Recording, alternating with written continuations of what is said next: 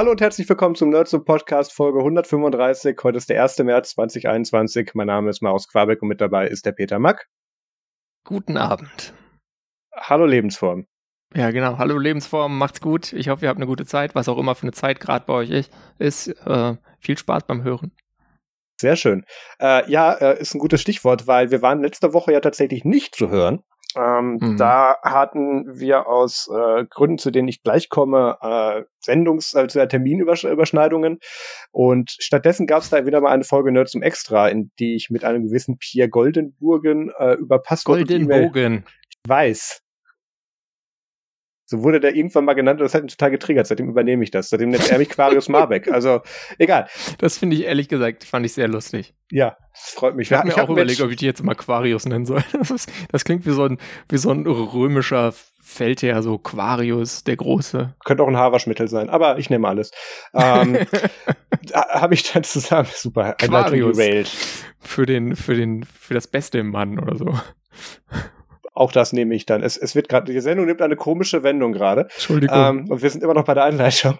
Also, was ich sagen wollte, ist, äh, letzte Woche haben wir nicht gesendet, aber dafür erschien eine Folge Nerd zum Extra, nämlich Folge 41 über Passwort und E-Mail-Sicherheit, die ich mit dem Pierre Goldenbogen aufgenommen habe. Und zwar schon im November. Ähm, da haben wir uns sehr viel Zeit gelassen mit dem Veröffentlichen. Wir haben uns auch sehr viel Zeit gelassen mit der Aufnahme. Wir reden irgendwie seit, glaube ich, ja, frühe Nerdzoom-Zeiten, also mindestens drei Jahre, reden wir darüber, müssen wir mal eine Folge drüber machen. Ja, machen wir bei Nerdzoom extra. Müsste so. man mal. Müsste man mal tun, wenn man mal Zeit hat. So, wir hatten die Zeit, jetzt hatten wir kurz Zeit. Ähm, und dann saßen wir bei Pierre im Keller und haben das aufgenommen. Äh, kann ich tatsächlich empfehlen. Äh, gab auch kontroverse Kommentare dazu. Ähm, offensichtlich hat einer der beiden Co-Hosts Security bei, Obscur bei, bei Obscurity empfohlen für die Passworterstellung und der andere nicht. Muss man sich mal anhören. Link dazu ist in den Show Notes. Das ist natürlich, Kontroverse ist immer gut, ne? Kontroverse ist gut. Aufmerksamkeit, Aufmerksamkeit, Aufmerksamkeit. Aber es gab durchweg tatsächlich äh, recht viel positives Feedback dazu. Das freute mich sehr. Ähm, dann sind wir mit der Einleitung, glaube ich, durch. Peter, äh, was hast du in den letzten zwei Wochen so gemacht alles? Ah, ich habe eine Menge gemacht, aber ich möchte natürlich nicht über alles reden weil das, äh, da könnten wir dann nach zwei Stunden das Mikrofon ausstellen und die Sendung mhm. wäre fertig. Ähm, ich habe unter anderem mit so diesem Post-Market Race gespielt. Uh. Hier äh, für die Videozuseher zu sehen in, auf, äh, auf einem roten Nexus 5 unter, unter, unter anderem. Äh, das ist jetzt hier mit der Fosch-Oberfläche von Purism. Dann habe ich äh, aus Spaß äh, für diesen anderen Podcast, den ich da zweiwöchentlich aufnehme, ähm, ist jetzt nicht an, naja, äh, SXMO ausprobiert. Ich habe aber auch schon länger äh, mehr oder weniger das gleiche auf einer anderen Hardware und zwar auf dem BQ Aquarius X5, auch Postmarket OS. Ähm, das ist halt so ein äh, billiges 64-Bit-Smartphone aus 2015 und ich habe da was Neues noch dazu, wo dann auch Postmarket OS drauf liegt, auch wieder mit der gleichen langweiligen Oberfläche.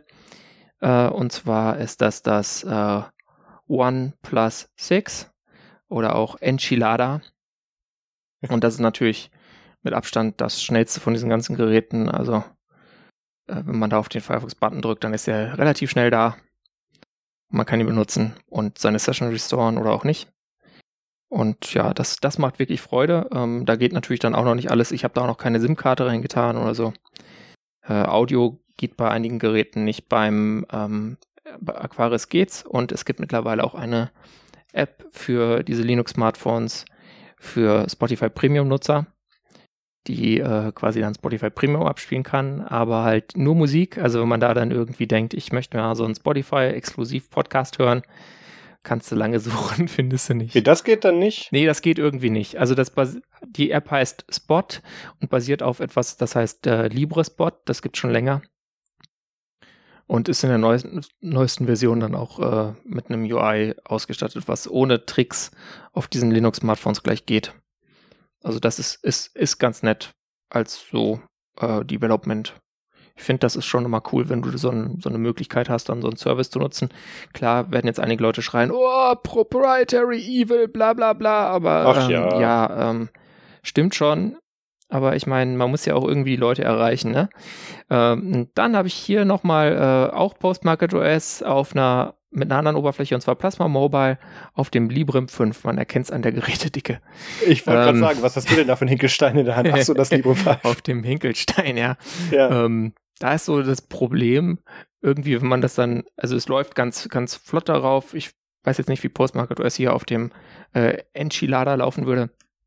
Aber ähm, wenn man dann das ausschalten will, dann hat man das Problem, dass dieser Power-Button ähm, beim ähm, Librem 5 ein bisschen anders funktioniert als zum Beispiel beim Pinephone. Und deswegen ähm, habe ich dann irgendwie tatsächlich äh, das von Hand ausgeschaltet das letzte Mal, weil es über das Menü nicht geht. Da muss ich nochmal was raus, muss ich nochmal mit Leuten sprechen, ob es da nicht irgendeinen Weg gibt, wie man das anders ausschalten kann, weil das nervt natürlich.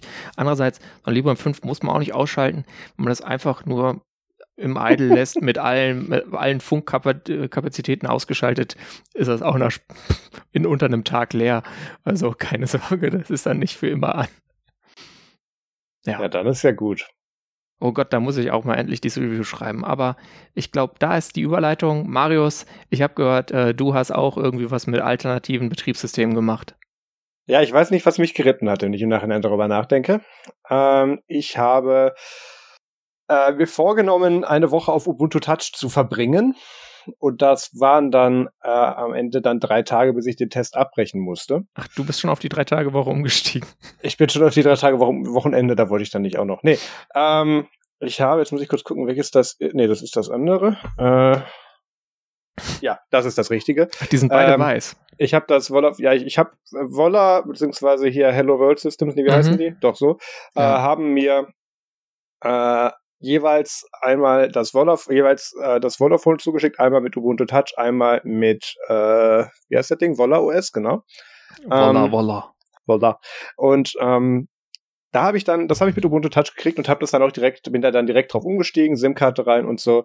Äh, Peter hält das gerade in einer anderen Farbe in die Kamera, sehr schön. Es gibt es in zwei Farben, danke Peter. Ähm, und ja, meins ist ja die, die Gigaset-Variante, aber. Ja, äh, da müssen wir auch irgendwann nochmal drüber reden, was der Unterschied ist. Aber jetzt klar, ganz kurz zu, zu meinem Erfahrungsbericht. Also ich habe die SIM-Karte reingemacht, ähm, das war dann irgendwie abends, habe da dann schnell alle nötigen Apps, die ich auf die Schnelle finden konnte, dann drauf gemacht. Also kurz E-Mail-Client eingerichtet mit Deco, äh, Podcast-Client mit Podbeard, äh, Podbeard und äh, die Telegram-App, zu der komme ich gleich nochmal gesondert. Teleports. Ähm, äh, Teletalk, ja, Teleports, genau. Ähm, was habe ich hier noch drauf gemacht? Dann gibt's hier in, mit Instagram so ein Instagram-Hack-Client, äh, der irgendwie auch so, naja, Klappt der manchmal, manchmal sieht man Bilder, manchmal nicht. Okay. Äh, und den Twitter-Client halt und so ein bisschen Navigation. Ähm, wo ich gedacht habe, da komme ich jetzt erstmal eine Woche mit durch. So, dann äh, habe ich mich dann am nächsten Morgen dann aufs Fahrrad gesetzt und wollte zur Arbeit fahren und habe gedacht, okay, ich weiß ja, wie es zur Arbeit geht, aber ich mache schon mal UNAV an und äh, mache ein bisschen Navigation dabei und guck, wie das geht. Äh, ich stand auf dem freien Feld und habe dem Ding fünf Minuten bei Wait for GPS zugeschaut bis das Ding dann offensichtlich seinen RGPS-Fix äh, gekriegt hat, weil das Ding lang genug unterm Satelliten stand. Ähm, ich dachte mir, dass mittlerweile Assisted GPS funktionieren würde.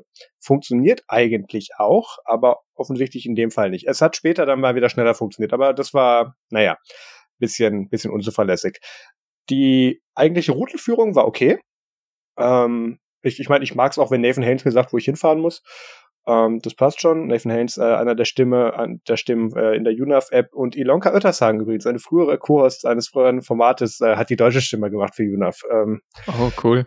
Ja, ja, Ilonka hat, ist die deutsche Stimme vom UNAV. Ähm, Kann man sich von U U Ilonka ins Wasser fahren lassen, wenn da irgendwo eine Fähre ist. Offroad, Offroad, bitte werden Sie jetzt. äh, nee, das war egal.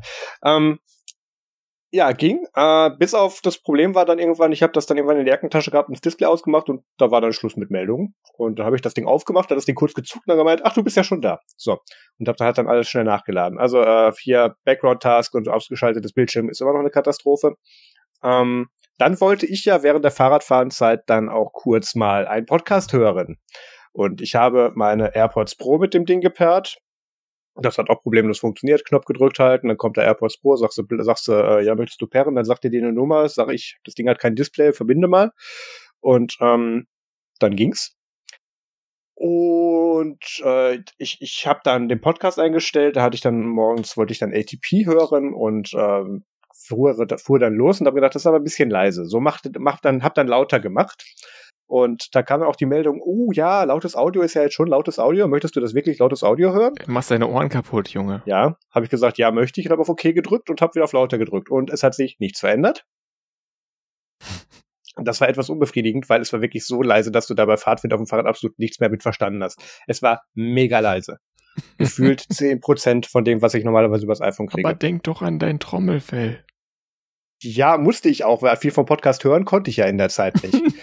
ähm, das, das war dann auch so bei bestimmten Podcasts, die jetzt nicht wirklich so Leveling betreiben oder auch so Kompressoren da irgendwie drauf anwenden, war das dann auch nicht wirklich möglich, darauf zuzuhören. ATP ging noch.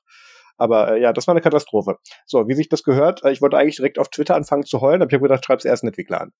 Ähm, so, Florian Leber, viele Größe. Äh, äh, Flo hat dann auch direkt geantwortet und da durfte ich dann so meine Bug-Reports dann einkippen und er hat die dann verarbeitet. Das hätte ich auch später selber gemacht, aber das hat er mir dann abgenommen. Ähm, und hat mir erklärt, ja, ja, er guckt mal, ob er da einen finden kann, ob ich andere Kopfhörer nutzen könnte. Da habe ich gesagt, nein.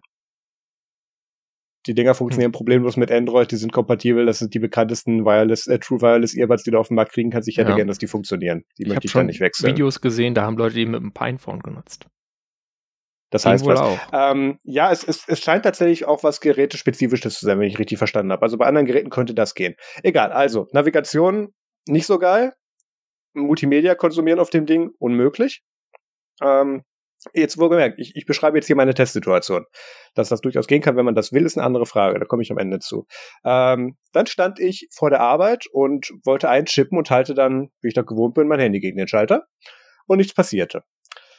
So, ähm, ich habe da ein bisschen rumgeguckt, auch im App Store und auch irgendwie so Command-Line-mäßig. Es gibt wohl keine Möglichkeit unter Ubuntu Touch irgendwas mit NFC zu machen. Nada, nichts. Kannst du nichts mit tun. Guck mal, Peter, du spiegelst dich im Handy. Da bin ich. So. Ähm, cool. Das, das war ein Problem.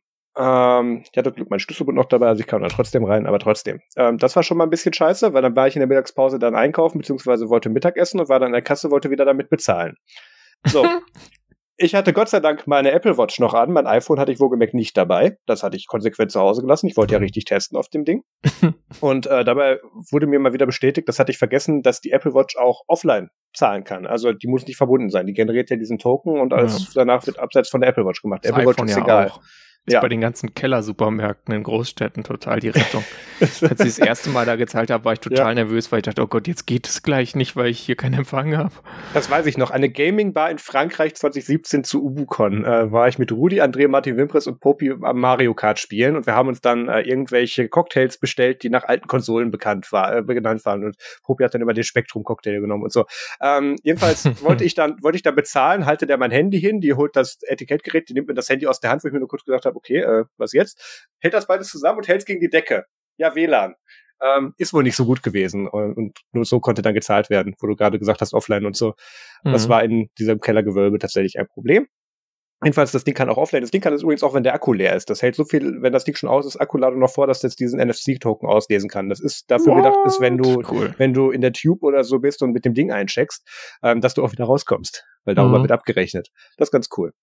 Ähm, aber ich schweife ab. Äh, Multimedia ging nicht, NFC ging nicht, Navigation ging nicht wirklich. Äh, da habe ich gedacht, okay, jetzt probierst du mal die Kamera aus. Ähm, wie sage ich das jetzt? Äh, die Hardware kann bestimmt mehr als die Software in dem Moment konnte. Die Bilder waren für alles, was ich in dem Preisrahmen an anderen Handys gesehen und reviewt habe, absolut unterirdisch. Die App konnte nicht mal zoomen. Die hat sich regelmäßig aufgehangen, wenn ich irgendwie den Bildschirm, hm. also den Bild, das Seitenverhältnis, den Faktor vom Bild eben ändern wollte oder hat die dann so, so angezeigt, aber anders gespeichert und ich hatte dann verzerrte Bilder oder solche Späße. Wie viel kostet ähm, das nochmal? Das kannst du selber nachgucken. Ich weiß es gerade leider nicht. Ich, ich krieg die ja zugeschickt. Ich habe die nach dem Preis geschaut. Nee, weil du ähm, gesagt hast, alles, was in dem Preisrahmen ist. Deswegen dachte ich mir, oh. äh, ich, ich schätze das Ding auf unter 400 Euro. Mhm, ich gehe mal auf Volla.online, war das, glaube ich, oder irgendwas Guck Lustiges. Genau. Also ich schätze das Ding auf unter 400 und äh, da kriegst du mit dem Pocophone oder dem NFX und so weiter, kriegst du da schon bessere. Egal. Ähm, also Kamera ging auch nicht wirklich gut. Aber dann, die ist dann nicht made in Germany. 359 fängt's an. So, also. Ähm, dann habe ich festgestellt, die App-Situation ist immer noch unbefriedigend für das, was ich damit machen will. Ähm, also, dass meine ganzen Services darauf nicht gehen, war mir klar. Aber wie gesagt, die Twitter-App selber ähm, war okay, das war einfach nur die Web-App. Gut, kannst du halt, mhm. hast halt keine Fleets und so weiter gehabt, nicht, dass die jemand verwendet. Wir kommen zu unnützen Twitter-Features im Laufe der Sendung nochmal. Ähm, aber da, da, es gab keine Slack-App, nicht mal eine Web-App, das musste ich dann im Browser machen. Peter hält was in die Kamera, was man nicht im Stream sieht. Jetzt. Was ist das? F-Droid. In Nbox. Ja, ja Nbox komme ich auch noch zu. Also ähm, ich, ich kürze das ein bisschen ab. Ähm, App-Situation für mich absolut unzureichend. Ähm, konnte ich nichts drauf machen. Mir hat, mir hat Stack gefehlt. Und dann allgemein diese, ich will nicht sagen Instabilität, weil das Ding ist mir kein einziges Mal abgeschmiert. Aber wie finicky sich dieses Betriebssystem bedienen lässt. Du, wie, wie, wie, wie wirklich ganz gezielt du es bedienen musst. Du hast keinerlei Intelligenz da drumherum, wo du, also du musst schon sehr genau gucken, wo du das jetzt anfasst und du darfst dann da nicht schieben, sondern du musst da nur drücken, damit jetzt auch wirklich diese, diesen Task da ausführt. Und ja. bei anderen Betriebssystemen hast du so ein bisschen optimierte Benutzerführung mit, wenn der da irgendwo in der Nähe hintappt und ungefähr diese, diese Dinge macht, meint er wahrscheinlich das. Das hast du hier alles nicht. Wenn du hier nee. nicht triffst, macht das Ding nichts. Oder im schlimmsten Fall, es macht was anderes. Und das ist ähm, dann bei den, bei den Gestennavigationen ist es teilweise auch so ein bisschen, also da muss man dann echt wissen, dass das so geht, sonst hat man keine Chance und das wird dann in dem Start-Dingsbums äh, auch nicht erklärt. Also da muss man dann entweder irgendwelche Videos geguckt haben, wie es geht, oder man sitzt halt davor und denkt, okay, ich kann jetzt hier mit dem Podcast nichts machen. Wie kann ich den ja. löschen? Keine Ahnung. Ja. ja. Ah, das, das, das war noch was. Dieser, dieser Podcast-Client kann nicht mal Shownotes anzeigen. Das Einzige, was der anzeigt, ist das Description Field aus dem Feedreader. Da hat, glaube ich, jemand eine Podcast-App gebastelt, um zu wissen, wie Podcast-Apps funktionieren. Ja, wir füllen das aus. Meistens bei ersten Podcasts machen das nicht. Du ähm, musst denken, Pod, Podbird hat immerhin mittlerweile ähm, eine Directory Search hinzugefügt. Das heißt, man kann äh, Podcasts hinzufügen aus der iTunes-Datenbank. Das konnten die aber auch schon damals, als ich das noch produktiv genutzt ja, habe. Ja, meinst du echt? Das, ja, mir kam das ja. neu vor, weil ich habe da früher immer die per URL reinklöppeln müssen und das war furchtbar. Ich bin mir ziemlich sicher, dass ich den Feature-Request angehauen habe dafür. Okay, damals. ja, dann, dann war das in der ähm, Frühzeit auf dem Nexus 4. Das war doch noch Mike Sheldon damals, glaube ich, oder? Ja. Oder war das? Nee, das war da vorher das übernommen hat, glaube ich sogar noch. Egal. Ähm, äh, also dieses hier finicky und du musst genau an der richtigen Stelle anfassen, damit was passiert, das war extrem anstrengend beim Benutzen. Dann hatte ich extrem Probleme mit der Tastatur, ähm, die auch teilweise bekannt sind, dass irgendwie, wenn du da diese äh, Wortvorschläge mit anders, dass das Ding dann komische Dinge macht oder auch einfach mal gar keine ja. Dinge.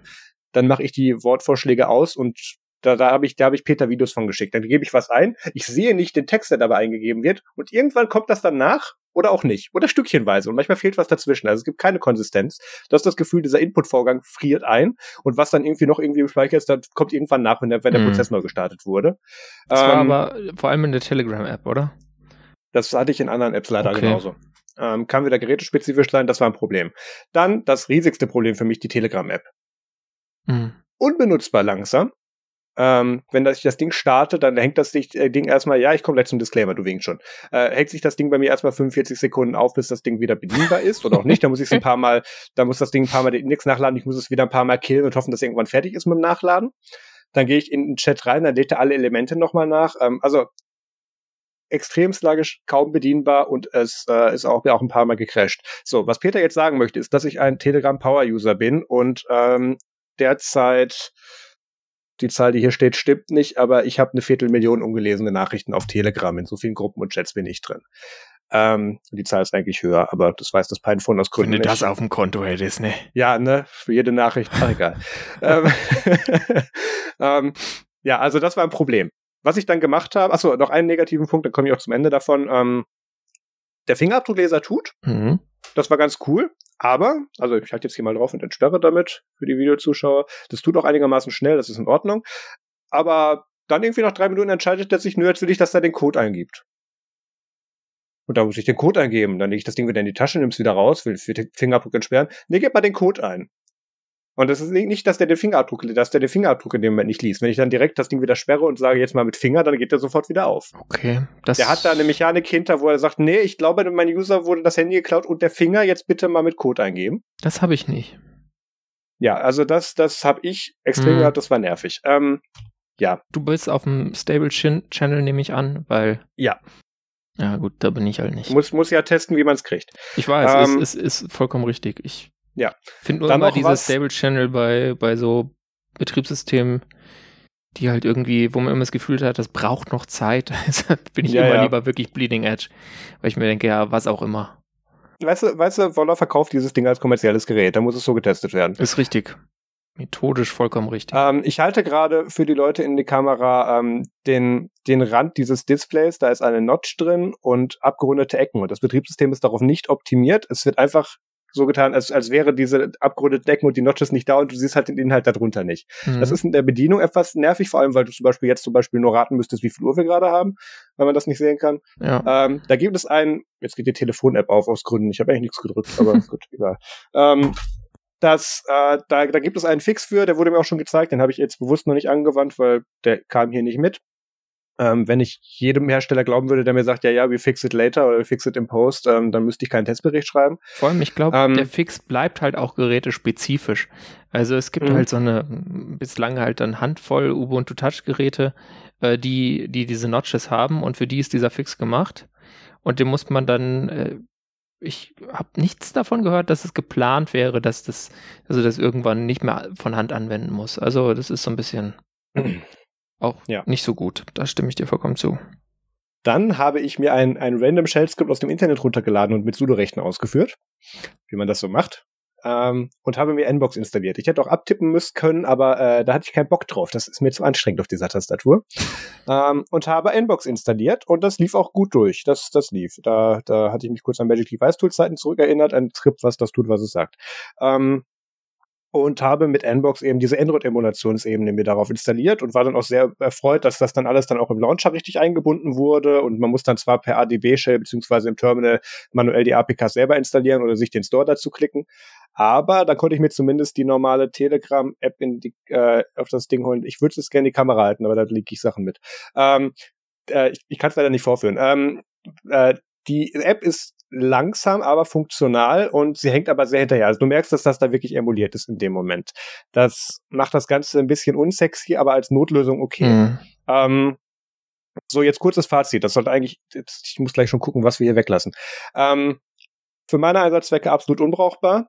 Was sehr interessant ist, wenn man bedenkt, dass ich früher an dem Projekt beteiligt war und das Ding mal ein Jahr lang äh, auch als, als Hauptgerät benutzt habe, ein früheres Ubuntu-Telefon, ähm, und das noch bevor UbiPorts daran ging ähm, da merkt man echt, wie sehr sich die, die Anforderungen verschoben haben bei mir. Oder jetzt vor allem, wenn man dann halt was Richtiges in Anführungszeichen gewohnt ist, da will ich halt nicht mehr zurück. Nee, es, es tut mir leid, ein Betriebssystem, was man so anfassen muss an den Ecken oder angucken muss, da, damit, damit da irgendwas passiert und nicht andere Dinge, ähm, das ist nicht massentauglich in dem Moment.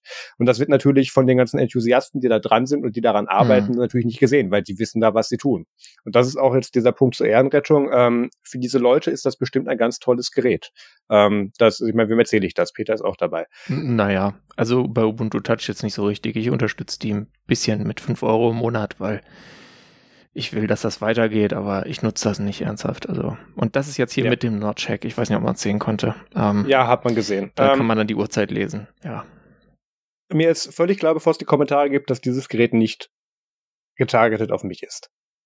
Ich benutze Services, ich benutze böse große Anbieter. Ich bin nicht Zielgruppe. Ja, ja, Peter ist überrascht. Du bist zum ersten Mal in diesem Podcast, ich auch. ähm, aber nichtsdestotrotz, selbst wenn man sich darauf einlassen will, wie ich das ein paar Tage versucht habe, ähm, finde ich es nicht nutzbar. Nicht mehr. Da hat sich bei mir einfach zu viel getan, auf was ich mittlerweile angewiesen bin, was ich machen möchte. Und ähm, also unabhängig davon, ob man die Diskussion erfangen möchte mit, ja, ist ja jetzt nicht ganz schuld vom Telefon, dass du diese bösen Services benutzt.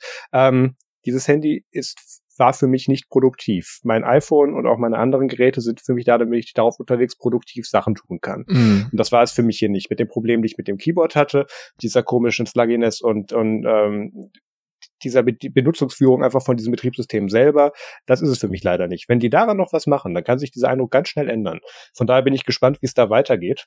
Ähm, übrigens der Grund, warum ich aufhören musste, ist, ähm, diesen Test vorzeitig ab, ab, äh, abbrechen musste, ist, ich habe, bin zu einem Vorstellungsgespräch gefahren und ähm, plötzlich ging die Navigation nicht mehr. Und da war dann in der Innenstadt kurz mal gut, dann habe ich kurz das Fahrrad abgestellt, die SIM-Karten-Opener rausgeholt und bin wieder zurück aufs iPhone gegangen. Ähm, ja, da war dann einfach Schluss in dem Moment. Aber deswegen habe ich ja bei Wolla auch zwei von den Dingern angefordert, auch eins mit, mit Wolla OS, ähm, was offensichtlich noch nicht im WLAN war, weil das hat eine falsche Uhrzeit. Ähm, jedenfalls, ich werde das mit Wolla OS reviewen und ähm, das sind jetzt hier nur Momenteindrücke, die ich mit dem Ding auf Ubuntu Touch habe. Ja, das Projekt ist aktiv in der Entwicklung, da wird viel dran gemacht. Ich mag die Leute, die daran arbeiten, sehr. Ich bin mit denen auch noch befreundet. Ähm, aber so würde ich es nicht kaufen. So, das, das war mein Eindruck von dem Wollafon.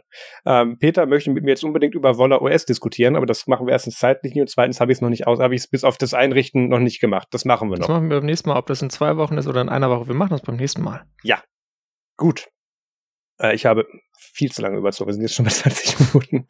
Okay, äh, ganz schnell Feedback. Ähm, in der letzten Folge wurden wir gefragt, weil das äh, aufkam, ich glaube im Zuge der CD Projekt Red äh, Hacking-Geschichte, was denn eine Cyberversicherung macht.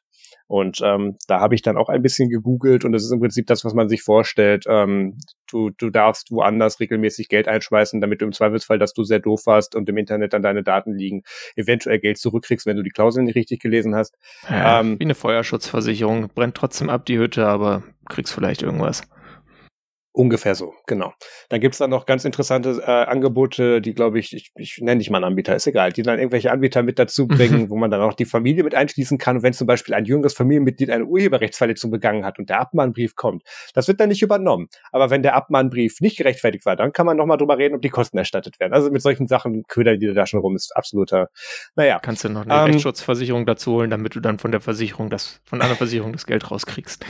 Ja, aber eine Rechtsschutzversicherung finde ich wenigstens gut. Ich nee, meine, ich also, in meiner Zeit als Consultant hatte ich auch tatsächlich eine IT-Versicherung. Für den Fall, dass ich in einem Großkonzern produktiv Scheiße baue, versehentlich ja, und dann auf irgendwelche Millionensummen verklagt werden, hatte ich da einen Rechtsschutz in dem Moment mit dabei. Äh, nicht Rechtsschutz, aber dann IT-Schutz. Da macht das schon Sinn. Ähm, also ist im Prinzip wirklich das, was man sich darunter vorstellt. Das hatte beim letzten Mal der Chris gefragt. Hm. Ich glaube, wir können jetzt Dauer-Linbob-Sendungen ausblenden. Oh, das stimmt, das können wir sehr wohl. Ähm, ich mache After schon wieder an. Nein. ähm, dann dann gab es noch vermehrt die Frage, äh, auch schon in den letzten Wochen und fast schon Monaten. Oh, jetzt muss ich dieses Gerät abschalten, sonst pinkt das hier rum. Ähm, das hat, da wurden wir gefragt, warum wir denn noch nicht über Clubhouse gesprochen haben und wir sind doch sonst bei allem sofort dabei und finden alles ganz toll, was irgendwie mit Technik zu tun hat und was bei drei nicht auf dem Baum ist. Ähm, ich habe mir Clubhouse angeschaut kurz, in dem Moment, wo ich dazu Zeit hatte. Das ist einfach ein sehr zeitfressendes Medium, was das für mich unmöglich macht zu bespielen. Ich habe genug andere Kanäle, die ich derzeit bespiele, da ist, da ist Clubhouse für mich nicht möglich. Dann habe ich mitgekriegt, was die Kollegen bei Logbuch Netzpolitik da für einen Shitstorm mitgekriegt haben. Und dann dieses Overcorrecting, was die da betrieben mhm. haben, diese eine Folge irgendwie eine Dreiviertelstunde lang, das brauche ich auch nicht. Nee. Ähm, das kann man als Medium ausprobieren. Das hat bestimmt alles seine Vor- und Nachteile. Ich finde zum Beispiel einen Riesennachteil, dass das Ding nicht komplett offen ist für jeden, der da was mitmachen möchte. Aber Politiker meinen, sie machen darauf bürgernahe Kommunikation. Das finde ich geht nicht. Ja. Ähm, so interessant, und da hatte ich auch mit Anke im Interview kurz drüber gesprochen, so interessant es auch ist und so wie sehr ich das Konzept auch nachvollziehen kann, dass du da eben wirklich nur eine offene Talkrunde machen kannst vom Sofa aus. Super, klasse Idee. Aber das ist dann eben kritisch, wenn du das in dem Moment als Politiker machst und dann sagst, du machst jetzt bürgernahe Kommunikation.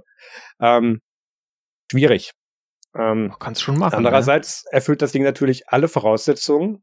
Ähm, es ist einigermaßen exklusiv, da möchte man sein. Leute interessieren sich dann dafür und ähm, es hat eine niedrige Einstiegshürde, sobald du das richtige Gerät hast. Ähm, das, da, das ist natürlich ein Vorteil, der für bürgernahe Kommunikation spricht. Aber solange das eben nicht alle machen können, in dem Moment, nee. Ähm, ja, da, da gab es dann auch wirklich so, ich habe auch überlegt, ob wir eine Podcast-Feedback-Runde dazu machen, solche Dinge, wie wie es LMP gemacht hat. Mhm. Und ähm, wenn ich sehe, was schon die Leute bei LN, wie die Leute bei LMP da dann teilweise reagieren mit ah, Teufelszeug und jetzt äh, hier ist ja kein Podcasting mehr und dann äh, wird da irgendwelche, werden da irgendwelche dann äh, Unterstützungen gekündigt für, das brauche ich alles nicht. Den Stress tue ich mir nicht an. Dann müsstest du mich ja auch erstmal da drauf bringen. Das ist ja auch das nächste Problem. Also. Ja, das ist in dem Fall nicht so das Problem. Dann mache ich mein iCloud-Adressbuch leer und mach, lade, lade ich als Kontakt mit rein und, und sage halt hier Peter Okay, einladen. do it. Ähm, ja, ich denke, das ist ein interessantes Medium mit diesen ganzen Echtzeitkonversationen, aber gefühlt ist das für mich was, äh, als arbeitender Mensch mit einem krassen Hobby, was Zeit frisst, und einer Beziehung, für die man dann auch noch Zeit braucht, was für Leute, die äh, am besten irgendwie ja, so Privatiers, ne? Also, wenn du so dein Vermögen gemacht hast und dann hockst du da rum. Das ist ja auch so, am Anfang war ja ganz viel, waren ja ganz viele aus dieser VC-Community da drauf. Oh ja. Und äh, das ist dann auch in Deutschland so äh, hergeschwappt und ich glaube, für die ist es super, weil äh, wenn du halt äh, Redebedarf hast und viel Zeit, dann ist es echt geil. Aber ich wüsste nicht, wann ich da äh, sinnvoll Zeit verbringen kann. Und wenn dann in der, den zwei Stunden, die ich in der Woche Zeit habe dafür, ähm, oder lass es fünf Stunden sein, in denen ich Zeit dafür hätte. Wenn da dann nichts Interessantes passiert, dann ist es für mich halt auch komplett nutzlos im Zweifelsfall. Ja. Äh, weißt du, wer auch Redebedarf hat und nur noch wenig Zeit? Oh, ähm, äh, ähm, wir. Intel? nee, soweit war ich noch nicht. Wir, wir müssen weitermachen. Gut. Also Clubhouse, bestimmt interessantes Medium. Wir haben beide keine Zeit, uns damit zu beschäftigen. Dementsprechend reden wir nicht drüber. Fertig. Ähm, wie kann man uns denn Feedback hinterlassen, Peter? Man kann uns eine E-Mail schreiben an podcast.nerdzoom.de. Ihr könnt auf nerdzoom.de unter dieser Folge kommentieren. Das ist am besten, weil dann können andere vielleicht auf euer, eure Kommentare auch noch eingehen. Dann kann sich vielleicht eine Diskussion entspannen, wenn es gut läuft. Oder ihr kommt in unseren Chat unter nerdzoom.de slash chat. Das äh, geht dann per Telegram und Matrix. Richtig? Das ist absolut korrekt. Ähm, dann kommen wir zum Follow-up und äh, wir haben letzte Woche, äh, letzte Folge, jetzt geht das wieder los. Ach scheiße, ja. wir können es wieder nicht WTF der Woche nennen, verdammt. Doch, machen wir einfach ähm, trotzdem. Bei dieser machen Woche. wir trotzdem einfach, das klappt ja eh nicht. Ähm, in der letzten Folge haben wir diese Intel-Werbung auf Twitter behandelt, wo es darum ging, hey, äh, äh, wir sind jetzt, wir haben jetzt nach der Vorstellung von den M1 Max im November endlich mal reagiert und machen jetzt irgendwie Stunk auf Twitter gegen Apple mhm. und sagen, eure, eure Rechner sind ja zu langsam und so und Intel ist viel besser. und ähm, da gab es unter anderem dieses, äh, dieses äh, Meister Meisterwerk, wenn ich jetzt die richtige Folie finde, da, ähm, von Intel, if you can power a rocket launch and launch Rocket League, you are not on a Mac, go PC. Ähm, und dann passierte da sowas mit der NASA. Die haben da ihren äh, Perseverance Rover auf den Mars geschossen und äh, man sieht dann auch schön im Livestream, wie das einer von den Engineers über den Mac kontrolliert. Mhm. Ähm, nur so viel dazu. Fairerweise dazu, das ist kein M1-Gerät, weil das ist ein 16 Zoll Gerät, aber trotzdem. Ja, ich ist noch ein Intel Mac, aber ja, ist kein PC. Ist definitiv kein PC. Äh, aber nicht nur äh, äh, Macs haben es quasi auf oder zum Mars geschafft, sondern auch tatsächlich Linux-Geräte. Ja, genau. Und da gibt es jetzt so eine lustige Drohne, die heißt Ingenuity. Ist so ein kleiner Helikopter und äh, da läuft Linux drauf. Und das wird dann, äh, ich weiß gar nicht, ob es jetzt mittlerweile schon gestartet wurde, ehrlich gesagt, aber es wird dann mal gestartet werden und wird dann versuchen, in der dünnen äh, Marsatmosphäre mit Rotoren zu fliegen. Und die Rotoren ja. sehen auch so aus, als äh, könnte das klappen, weil die haben sind ziemlich groß im Vergleich zur Größe des Geräts. Also es sieht nicht so aus wie deine handelsübliche äh, günstige Drohne für zu Hause, mit der die Kinder dann die Fenster der Nachbarn ruinieren, sondern äh, so ein bisschen advanced und hat auch so einen leichten äh, äh, Weltall-Charme, weil das halt auch so gut an eingepackt ist und isoliert ist. Also ja, sieht cool aus. Ja. Und äh, läuft mit einer Open Source Software namens äh, F-Prime. Ja, genau. Ja. Ähm, und die ist so Open Source, dass man das tatsächlich dann auch hier auf der Erde nachspielen kann, wenn man möchte. Mhm. Leider habe ich ja. keine Bauanleitung gefunden für diese Drohne. Also. Ich wollte gerade sagen, das ist das nächste Problem. Du ja. brauchst halt die Drohne noch, ja. aber die Software wäre dann da. Ja, das, also so mit einem 3D-Drucker und einem Lasercutter und Ganz viel ja. Budget kann man sich da selber eine bauen. 100 Pro. Apropos ganz viel Budget. Ja, ähm, es gab ja so eine Firma, die hat mit viel Budget gestartet, ähm, ist dann aber ins Nirgendwo gelaufen und eine andere Firma, die ebenfalls einen interessanten Namen hat, äh, von einem ehemaligen OnePlus Director namens Carl Pay, äh, die hat jetzt quasi diese Assets dieser anderen Firma übernommen. Die, diese Firma von Carl Pay heißt Nothing und die Firma, die übernommen wurde, ist die von Andy Rubin, dem Typen, der Android mal entwickelt hat. Äh, und die hieß Essential. Also das äh, gibt so ein ganz schönes Bild, wo dann die beiden Marken nebeneinander sind und dann steht da quasi Nothing Essential. also nichts äh, Notwendiges. Und als jemand, der ein Blog unter der Domain brimborium.net gelegentlich betreibt, und wenn man weiß, dass Brimborium ja auch quasi was Überflüssiges ist, finde ich das natürlich sehr großartig, dass Nothing quasi Essential gekauft hat. Das nur als kleiner Wortwitz. Kommen wir zu was, was Ernsterem, äh, was da aber auch knicken kannst. Mhm. Ähm, das Huawei Mate X2 äh, wurde jetzt announced und ist in äh, Asi asiatischen Ländern bereits zu kaufen. Ähm, es ist ein faltbares Telefon, wie wir das vom Mate X bereits kennen. Ähm, das Interessante ist, dass sich Huawei tatsächlich gedacht hat, ach ja, dieses Display außen und dann legen Leute ihr Handy hin und dann liegt es auf dem Display und dann ist das immer so ein dickes Plastikding und das zerkratzt dann trotzdem. Ja, lief nicht so gut, machen wir nicht mehr. Und haben jetzt, wie man das dann richtig macht, im Stile eines Galaxy Folds und Z Fold 2 und den ganzen anderen Gedönse, den größeren und äh, äh, anspruchsvolleren und, ähm, und äh, schützende, zu, zu schützenden Bildschirm nach innen verlagert, die man dann zusammenklappt und haben außen einfach noch ein Display dran gemacht. Mhm.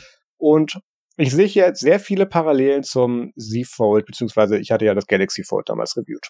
Und ähm, ich sehe da viele Sachen, die sie gut gemacht haben.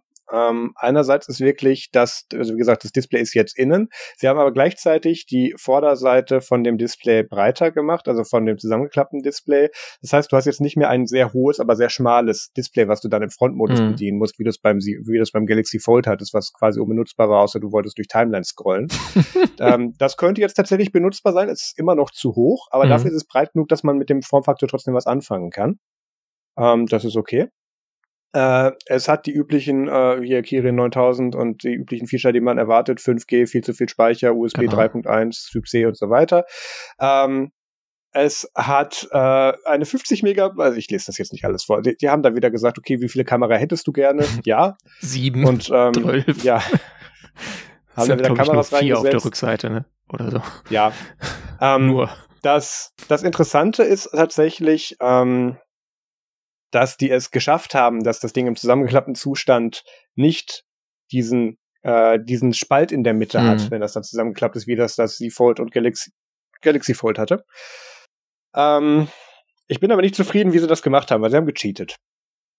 Ähm, sie haben nämlich die, und ich habe das gerade in meinem Stream eingeblendet, die, die Enden, die sind nicht, die, diese, diese beiden Hälften sind nicht gleich hoch, sondern die laufen so zusammen, dass du im Prinzip dann ein, ein kleines Dreieck aufeinander legst. Und das mhm. geht dann so ineinander über. Und damit haben die so einen kleinen Winkel an der Stelle mit drin, der das Ganze dann ausgleicht.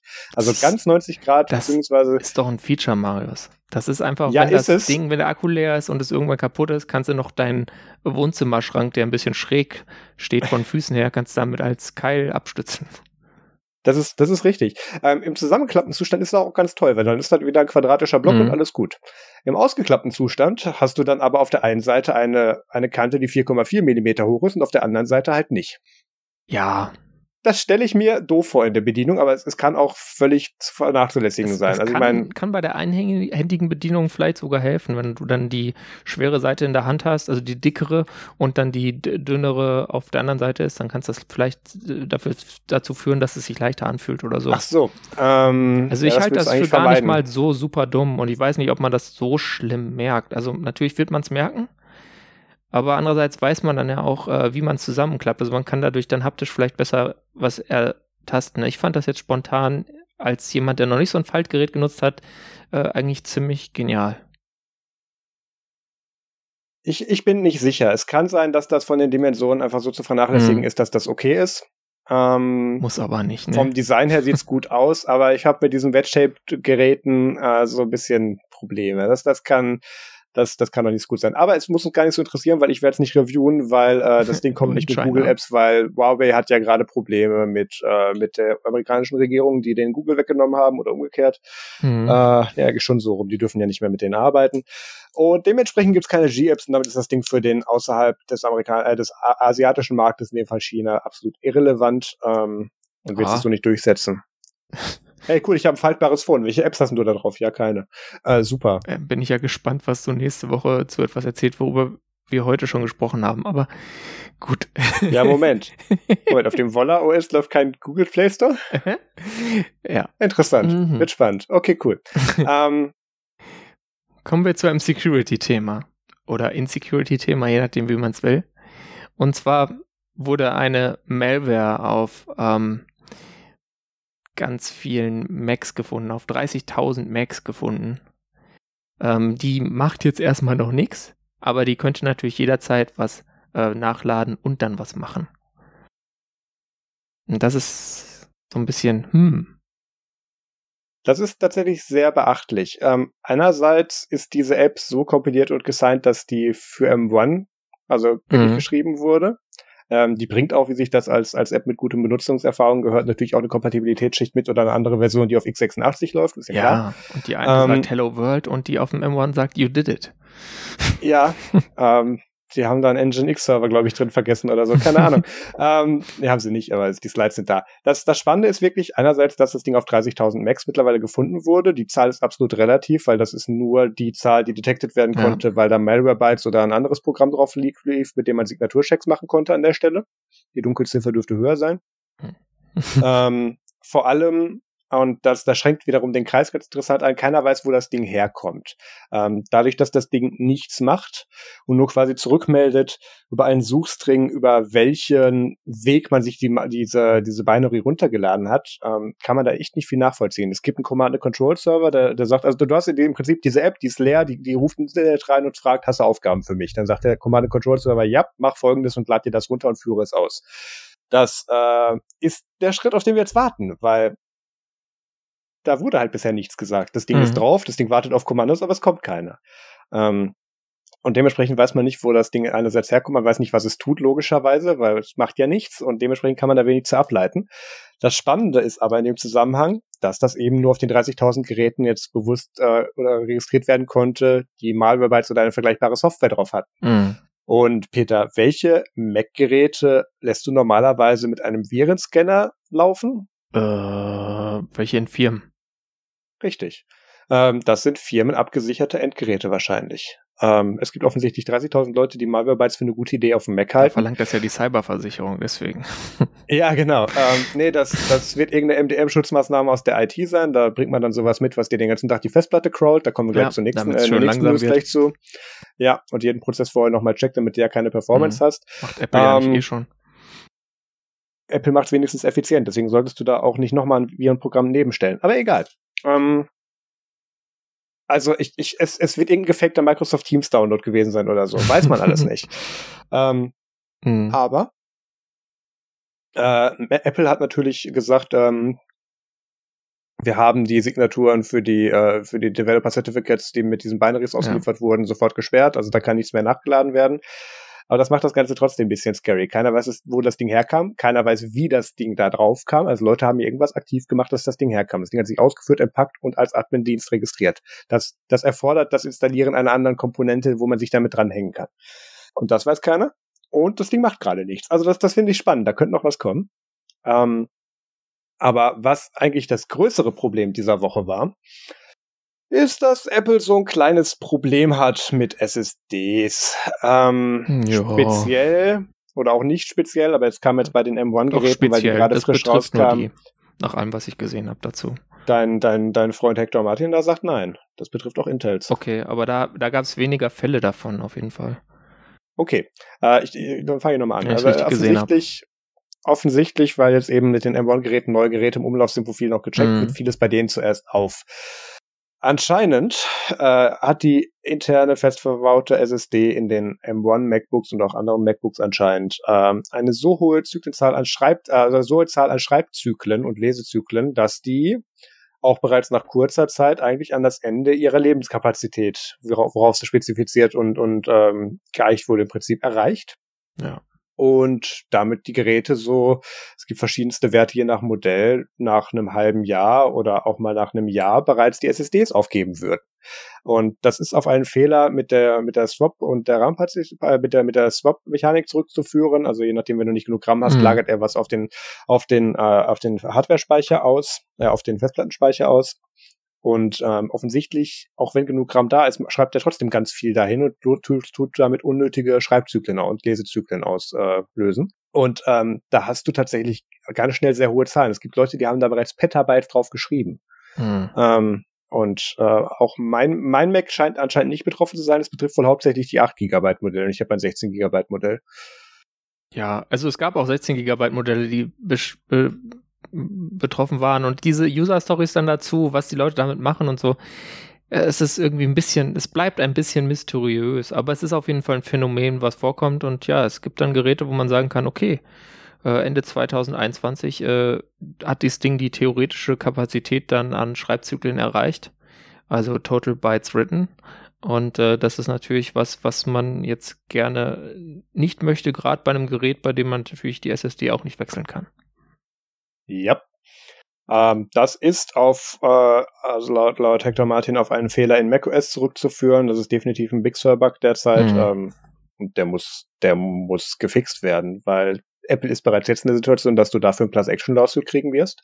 Ja. Ähm, weil da sind wir bei, nicht bei Planned Obsolescence, aber durch, also nicht zwingend planned, aber, weil gehe ich aber nicht von aus, ist Quatsch. Nee. Aber ähm, trotzdem, die Software, die du ausgeliefert hast, macht deine Geräte kaputt. Da ist die Absicht dann in dem Moment egal und ähm, da, da muss es ein Austauschprogramm geben für die betroffenen Geräte. Aber ganz sicher, da wird ein Threshold festgelegt, mit ab wie viel Terabyte da bereits beschrieben wurde, du das Ding einschicken darfst und dann kriegst du ein neues.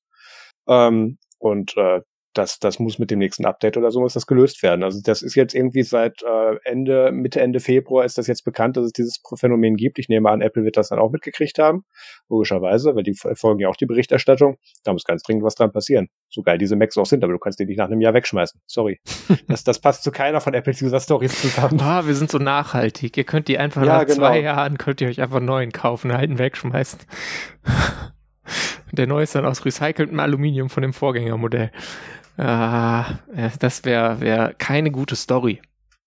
Ja. Ähm, in den Shownotes ist auch von Macworld ein Artikel verlinkt, wie man prüfen kann, ob man selber davon betroffen ist. Und das würde ich jedem M1 und auch tatsächlich auch jedem Intel MacBook-Nutzer empfehlen. Zumindest die Modelle ab 2017 oder auch vielleicht schon ab, ab Thunderbolt 2016, wo der verlötete Speicher drauf war.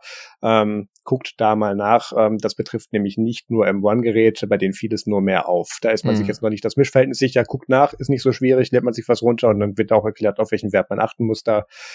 Mhm. Habt das im Auge. Genau, und wenn ihr schon Ja. Homebrew, also Brew installiert habt, installiert habt, dann ist es auch relativ schnell gemacht. Sonst ist es ein bisschen längerer Prozess. Aber die Anleitung ist in den Shownotes. Genau. Kommen wir zu was anderem, was auch was mit Notes zu tun hat. Und zwar gibt es ja diese schönen Privacy-Labels bei iOS und äh, Gmail ähm, wurde jetzt von Google geupdatet. Wir hatten ja darüber gesprochen, dass Google da irgendwie das noch bei keiner App angebracht hatte und auch nichts ab, äh, geupdatet hatte. Und ja, äh, da kann man jetzt auf Twitter dann mal sehen, wie da jemand durchscrollt. Ähm, da scrollt man schon eine Weile. Und äh, das ist ein bisschen, äh, ja, krass. Also das äh, ist eigentlich so, wie man es erwarten würde, wenn man so jemand ist, der sagt, Google ist eine Datenkrake, ja.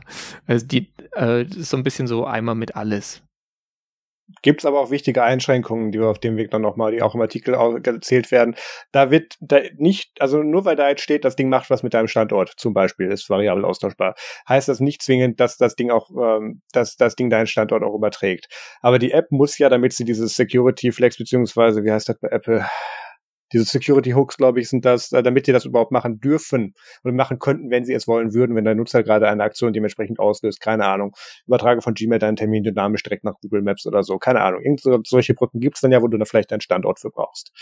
Ähm, dann, allein damit du diese Möglichkeit bereitstellen kannst, musst du dann auch ankreuzen, ja, das könnte die App tun. Das heißt nicht, dass sie das macht. Ja. Dementsprechend bunt ist der Katalog, weil die Gmail-App macht alles, viel. Das erklärt auch, das erklärt auch den, den Anteil an, an Scrollen, den man machen musste bei der Facebook-App, auch wenn ich mir ziemlich sicher bin, dass sie da das meiste auch von tun, auch wenn du das nicht willst. Aber ähm, wie gesagt, das nur weil das da steht, heißt das nicht, dass die das machen. Und auch, auch Apple gibt, was immer noch doof ist, keine Garantie darauf, dass das so stimmt, was da drin ist. Nur wenn Apple das mal prüft und feststellt, ist es nicht so, gibt's Ärger. Also das an der Policy müssen sie definitiv noch schrauben oder zumindest anders durchgreifen.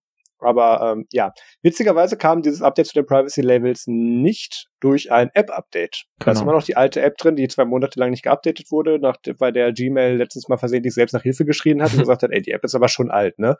Ähm, ja. Kam einfach nur so mal zwischendurch. Vor allem, ich, ich frage mich ja, wie dieser serverseitige Check aussieht. Der muss ja eigentlich auf eine Versionsnummer warten. Der überträgt irgendwo einen Browser-Agent und wartet auf eine Versionsnummer. Heißt, der Bra- Server wusste bereits, ach, da sollte jetzt aber eigentlich schon eine neue Version da sein. naja, egal. Ähm, ja, Google auf Apple-Plattformen ist eine ganz eigene Story. Ja, aber offensichtlich fangen sie jetzt an, diese ganzen Privacy-Labels auszurollen, weil äh, Maps, Fotos, Docs und YouTube und so fehlen auch noch, äh, beziehungsweise nee, YouTube hat auch ein Update gekriegt, aber dadurch, dass YouTube und Gmail jetzt welche haben, also die Privacy-Labels haben kein Update, geht man von einer bald kommenden Update-Welle aus. Genau. Kommen wir zu einer Firma, mit der sowohl Apple als auch Google Ärger haben. Und zwar Epic Games. Und die äh, versuchen quasi das zu machen, was du mit deinem GPS-Fix mit dem Volaphone auch versucht hast, was fünf Minuten gedauert hat. Bei ihnen dauert es aber länger. Und zwar versuchen sie nicht äh, irgendwie was zu finden, ihre Position auf ihrem Handy zu finden, sondern sie versuchen äh, Scott Forstall zu finden, den äh, früheren iOS-Chef äh, bei Apple, der seit, äh, keine Ahnung, gefühlt kurz nach ähm, Steve Jobs Tod, genau hier 2013, ähm, nicht mehr bei Apple ist. Äh, ja, das, das, ich, ich will es nicht komplett aufräumen. Das erste, was ich gerade sehe, ist, dass dieser Artikel von MacRumors, den ich gerade einblende, tatsächlich von, von, von Sami geschrieben ist. Der ist erst kurz zum, zu MacRumors gewechselt, den kenne ich. Ähm, jedenfalls, Epic Games hat ja äh, die, diesen schönen Spaß mit, äh, mit, mit Fortnite gegen Apple, auch gegen Google gerade am Laufen mit, haha, äh, wir möchten euch kein Geld mehr geben, wir hätten das gern selber. Und die Stores so, nee. Uh, wir haben hier Terms of Service. genau. Kannst du mitmachen oder du kannst draußen bleiben. Ja, ähm, und jetzt gehen die da eben gerichtlich gegen vor. Da hatten sie sich ja ganz großmedial dann ihre eigene Falle gelegt für. Und ähm, was ich witzig finde, ist, dass jetzt eben Scott Forstall versuchen zu finden, ähm, der einerseits damals die Einführung von Apple Maps verkackt hat, also selbst Feindmai wird nicht wissen, wo dieser Mann ist. ähm, und zum anderen, und zum anderen hat dieser Mann natürlich ähm, seit der Einführung von Fortnite, ich glaube im Jahr 2014 oder 15 nichts mehr mit der Plattform zu tun. Mhm. Die wollen den jetzt nur dazu holen, weil der damals bei Apple rausgeschmissen wurde und eventuell noch sauer auf Apple ist und sich da vielleicht zu irgendwelchen Aussagen hinreißen lässt dann im Court. Ja, Schön. Disgruntled ähm, Employee. ja, genau, genau. Aber das, das Witzige ist, dass auch Apple das weiß. Ähm, und offensichtlich hat sich da, man merkt auch Fortnite macht das, äh, äh, Epic Games macht das gerade zum ersten Mal, die haben sich wohl einlullen lassen. Die haben so gesagt, ja, Apple, wir würden ja mit folgenden Leuten sprechen und Apple so, ja, ja, organisieren wir. Und Epic hat das geglaubt und nicht weiter nachgefragt. Und das gab es auch irgendwie auf klingt nirgendwo schriftlich. Zumindest sagt Apple jetzt, nö, das haben wir nie gesagt. Und ähm, jetzt sagen die dann, weil du musst ja für dieses Gerichtsverfahren, musst ja für dein, da, die, die Einreichung der Beweise, da hast du einen bestimmten Zeitraum für Zeit, damit du dieses Verfahren eröffnen kannst. Du kannst es ja nicht immer offen lassen und ja. hoffen, dass du irgendwann was findest, wenn du einmal das, das Verfahren begonnen hast. Ähm, das ist dann, glaube ich, Rechtsverschleppung. Oh Gott, wir geben der Consumer Advice ja, im Legal-Bereich. Ja, das ist, das ist US-Recht, also da haben wir beide ja, tatsächlich nee. null Ahnung von. Nee. Ähm, aber. Don't trust ähm, us. Das, das, Fortnite ruft mich an. Äh, Epic Games hier, Sweeney. Ähm, das, das Witzige ist, die haben denen das eben geglaubt, dass die da Forskel vorbeischicken und dann Apple sagt jetzt so, nee, nee, und ähm, dann sagen sie, ja doch, jetzt wollen wir den aber und dann sagt jetzt, jetzt müsst ihr gucken, wo der ist und Apple sagt, hat dann gesagt, ja, wir gucken, ob wir noch eine Telefonnummer von dem haben. dann haben, dann haben sie gesagt, wir wissen aber erstens nicht, ob wir die haben und zweitens nicht, ob wir die eigentlich rausgeben dürften und ähm, haben dann stattdessen den einen Link zu seinem Twitter-Profil und ein Postfach geschickt. Nach dem Motto, hier such selber. Fand ich, fand ich sehr cool. ähm, da, da, da sind jetzt beide Seiten eigentlich auf einem Trotzlevel, der das, das Spaß macht. Das wird dann wieder schön anzusehen ja, dieses ein, Jahr. Ein wundervoller Kindergarten, also. Genau. Und der Anfang von diesem Hearing ist äh, für Juli 2021, also dieses Jahr gesetzt. Da werden wir dann noch ein bisschen Spaß mit haben dabei. Mal gucken, was die, was die sich noch alles einfallen lassen. Ähm, Air Force One und, und Tim Apple müssen ja aussagen. Die wurden vorgeladen. Da wurde, äh, wurde festgestellt, die müssen hin. Mhm. Ähm, also ich kann mir das direkt vorstellen. Äh, äh, Craig kommt rein mit perfekt gestyltem Haar und erzählt das mal eine User-Story oder so. Das, wird das eigentlich übertragen oder so? Kriegen wir dann irgendwie, ich würde doch auf Apple Plus, Apple TV Plus dafür bezahlen oder so. Weiß ich nicht, wie das läuft, ehrlich gesagt. Ähm, es gibt ja durchaus Aufzeichnungen in den USA von Prozessen, von ja. daher wäre das möglich, aber äh, das hängt ja wahrscheinlich dann auch wieder vom spezifischen Verfahren und Gericht und bla. Ja, aber ganz, ganz kurz, bei diesem Abreden der, ab. der, Fall ist ja darauf ausgelegt, multimedial ausgetragen zu werden. Und der ist ja auch von beiden Seiten so gedacht, also diese PR-Schlammschlacht, die, sie, die sich da liefern, den unter Ausschluss der Öffentlichkeit zu machen, kann ich mir nicht vorstellen. Ja, es gibt auf jeden Fall ein paar coole TikToks dazu dann für die Kinder. Ja, witzig, unbedingt. ähm, Bleiben wir bei Social Media Netzwerken, die wir nicht verstehen und kommen zu den Themen. ja, endlich. Und zwar Twitter. Ja. Twitter ist ja so diese Firma, die haben dieses Produkt und das hatte mal 140 Zeichen, jetzt hat es 280, jetzt kann man sich äh, auch im Deutschen irgendwie, kann man irgendwie einen vernünftigen Satz bilden, damit man wenigstens eine Aussage macht, die dann alle ausmachen, äh, Aussage machen kann, die dann alle aufregt und nicht dafür schon zwei Tweets braucht. Ähm, und äh, sie haben jetzt kürzlich mal sich gedacht, äh, bei ihrem äh, Analyst Day, also wo sie die ganzen äh, Financial People da haben und sagen, hey, guck mal hier, unsere Aktie ey, wird voll super, das ist der neue Kram, den wir planen, ähm, haben sie jetzt ein, äh, äh, haben sie zwei, mehrere Features vorgestellt und eins, über was wir zuerst sprechen, und zwar, das ist der Super Follow, ja. Das ist was, also da, damit werde ich mich definitiv selbstständig machen. Du sagst das jetzt so. Okay, lass, lass das mal kurz auseinandernehmen. Ähm, Twitter hat seit Einführung äh, ihres Dienstes das Problem gehabt, wie verdienst du jetzt mit Textzeichen, die du hin und her schickst, Geld? Hm, ähm, Werbung. Das hat man lange, das hat man lange, ja gut, die teilen sich den, den Social Media und den Ad Manager von, mit, mit Jolla, also das kann nichts werden. Ähm, Wirklich? So, so, Nein, tun sie nicht, aber das haben wir irgendwann mal behauptet und seitdem tun wir das. ähm, weil Jolla genauso produktiv ist damit. Ähm, nur hat sich Twitter irgendwann halt nicht von den Russen kaufen lassen. Aber egal, wir schweifen ab. Ähm, Noch nicht. Twitter hat das. Das ist schon witzig, dann kommt noch Snowden wieder. Ach nee, der ist ja noch auf der Plattform. Mhm. Egal. Ähm, Twitter hat das Problem, sie kriegen ihren Dienst nicht richtig monetarisiert. Ähm, die Werbung da drauf läuft nur schleppend, weil die Leute das meistens auf Plattformen benutzen, die einen Adblocker mit drin haben, beziehungsweise auch die Targeted-Werbung, ähm, das Targeted Advertising ja. auf Twitter so gut wie nicht funktioniert. Ich, Oder die ich verweise Leute da auf meinen nehmen Third-Party-Clients, wo dann auch die Werbung nicht drin ist, so wie ich. Ja, das ist das nächste, was ich nicht leiden kann. Aber egal. Ja. Äh, da verweise ich auf meinen, auf meinen Frühjahrsputz auf Twitter-Artikel, den ich mal auf Nerdsum geschrieben habe, ähm, wo ich dann auch mein Werbeprofil dann auch bearbeitet habe und da stand irgendwie hundertmal irgendwas drin, womit ich absolut nichts zu tun hatte. Und das stand vor allem hintereinander. Das musste ich einzeln abwählen. Egal. Twitter hat ein Problem damit, ihren Dienst zu monetarisieren. Fertig. Ähm, und jetzt führen die was ein, wo du dann Leuten, denen du folgst, und die können sich dann dazu entscheiden, Teile ihrer Inhalte, die sie bereitstellen, gegen ein monatliches Abo von, ich glaube, in dem Fall sind es fünf Dollar, aber ich nehme an, dass es da verschiedene Tiers geben wird, ähm, dann deiner Followerschaft zur Verfügung stellen kannst. Das heißt zum Beispiel, der, der Peter kann jetzt seine äh, brandaktuellen Linmob-Leaks dann äh, zu, für fünf Euro im Monat zur Verfügung stellen und ich darf das dann einkaufen. Ähm, Klingt und sehe das gut. dann. Ja, ähm, das macht also Patreon-Konkurrenz in den in Anführungszeichen und ähm, hier Substack und so gab es ja auch viel in den letzten Monaten. Das, das grenzt alles so daran an.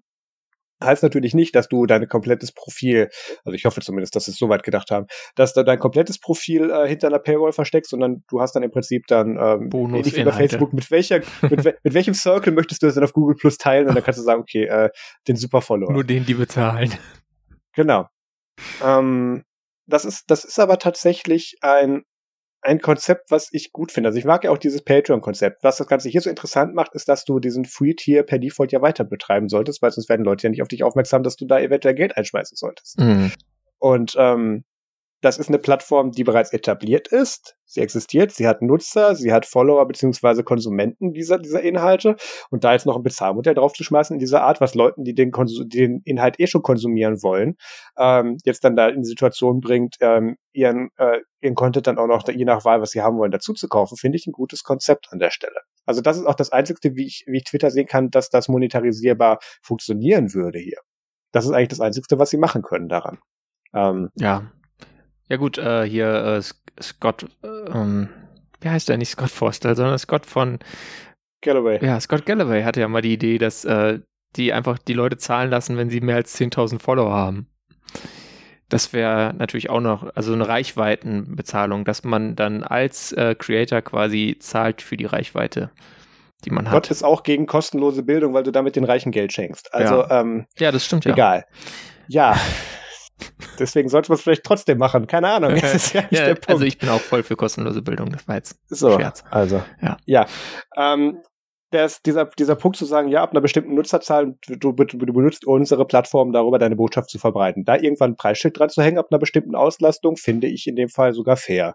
Ähm, das kann man dann schön cappen, Abzahl der Follower, dann zahlst du keine Ahnung, wenn du, wenn du irgendwie 5 Millionen Follower hast, zahlst du dafür ein paar Tausender im Monat. Das ist, wenn du deine Plattform in dem Fall richtig betreibst und dementsprechend auch deine, deine Inhalte darüber verbreitest, absolut angemessen. Ähm, und da für jede andere Plattform würdest du mehr zahlen an dieser Stelle, wenn ja. du sie bezahlen müsstest. Von daher, das finde ich gut. Ähm, Soweit sind es aber noch nicht. Aber das hier mit dieser Paid Subscription und äh, Recurring Revenue Model, was sie hier damit fahren würden, das ist was, das würde auch den Twitter-Anteilen gut tun. Und vor allem wird es auch Leute ähm, motivieren, die Plattform äh, anders und äh, mit ja, Qualitätsinhalten äh, zu nutzen. Also das könnte ja. tatsächlich auch die, die Inhaltsqualität positiv beeinflussen insgesamt. So ein super Follow-Ding. Oder negativ, das muss man natürlich auch gleich beachten. Kann natürlich auch voll nach hinten losgehen. Das ist äh, mit so Gesellschaften immer schwierig. Aber der, ja. ja. ich weiß nicht, was so Menschen tun. Die machen halt Sachen. Das kannst du immer schlecht prognostizieren. Die Schwarmintelligenz wir dann mhm. immer wieder bei Twitter. Ähm, nee, der Grund, dass ich Twitter kaum bespiele mit, mit dynamischen Inhalten zu mir oder von mir selber, ist, dass ich das auf anderen Plattformen tue, mit denen ich teilweise auch mein Lebensunterhalt verdiene. Ähm, wenn ich jetzt sagen kann, okay, ich mache das jetzt weiterhin so mit, mit Shitposting und dazwischen noch interessante Sachen, für die ich dann aber Geld haben möchte, keine Ahnung, für zwei Euro im Monat und das Leute machen möchten, dann, dann sehe ich da nichts Verkehrtes dran. Genauso umgekehrt hätte ich das mit Inhalten von anderen Leuten. Wie du gesagt hast, darüber kann auch nochmal ein ganz neues Qualitätslevel auf dieser Plattform eben Einzug erfahren, wenn Leute das eben als Möglichkeit wahrnehmen, darüber Geld zu verdienen. Das kann ich mir wirklich vorstellen. Ähm, dann haben sie aber auch noch was anderes jetzt vor. Sie wollen ein, äh, ein Autoblock und Mute-Feature einbauen. Das mhm. heißt, du bist irgendwie. Safety Mode. Safety Mode, genau. Du bist ein Account, der, keine Ahnung, ein paar tausend Leute folgen und, und oder einer deiner Tweets geht viral, passiert auch mal. Ähm, und da tun sich, weil es ist immer noch das Internet, irgendwann auch ähm, die Leute von Reddit, wenn sie dann wenn sie dann irgendwie Langeweile haben, kurz auf Twitter verirren und schreiben dir interessante Sachen drunter, die du da gar nicht haben willst. Das kann Spam sein, das kann beleidigend sein, das kann irgendwas anderes Negatives sein. Möchtest du in der Regel da nicht haben. Es kann auch beleidigender und Spam sein.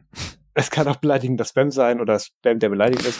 und ähm, und, und gehst du da, das hat ja Twitter in den letzten Monaten tatsächlich auch schon sehr weit aufgebohrt. Du hast die Möglichkeit mittlerweile zu sagen, auf mit diesen Tweets können nur Leute interagieren, die mir folgen oder gar keiner, diese verschiedenen Modi, die da eingeführt wurden. Ähm, oder auch, dass du bestimmte Mute- und Blockwörter bereits einführen, ein, einstellen darfst, die du dann gar nicht erst liest. Und da ähm, haben sie sich letztes Mal hingestellt und gesagt, Twitter erkennt bereits 50 Prozent von ungeliebten Inhalten, bevor die Nutzer sie sieht. Weil ich mir denke, das ist eigentlich keine gute Statistik, wenn du ein Kurznachrichtendienst bist, der nichts anderes macht, als Textdateien zu sammeln. Mhm. Aber ähm, jedenfalls haben sie sich gedacht, da klöppeln wir jetzt eine AI dran mhm. ähm, die die Trends durchgeht und äh, dementsprechend automatisch dann eben irgendwelche Leute dann blockt, wohlgemerkt nur für sieben Tage, als auch, oder zumindest der Einstellung nach der Zeit, als dann auch bestimmte Wörter direkt mutet, dann siehst du die Antworten gar nicht oder die landen gleich in den ausgeblendeten Antworten. Das ist an sich ein eine interessante Idee. Das Problem ist, wir kennen das alles, wir kennen das von Chatbots, die du an Twitter ranklöppelst, die dann anfangen, äh, mit, mit, mit Leuten zu spielen und irgendwann sind sie dann Holocaust-Leugner. Ich grüße an dieser Stelle, wie hieß das Ding? Tay? Tay, Tay mit Microsoft ja. und irgendwer hat sich da letztes nochmal mit in die Nesseln gesetzt. Gleiches Prinzip. Weiß ich nicht mehr. Egal. Die Leute lernen also, nicht. Die Leute lernen nicht, nee. Und, und ähm, Twitter als Schwarmintelligenz zu benutzen, halte ich für risikobehaftet. ähm, Vielleicht als Schwarmdummheit. Könnte gehen.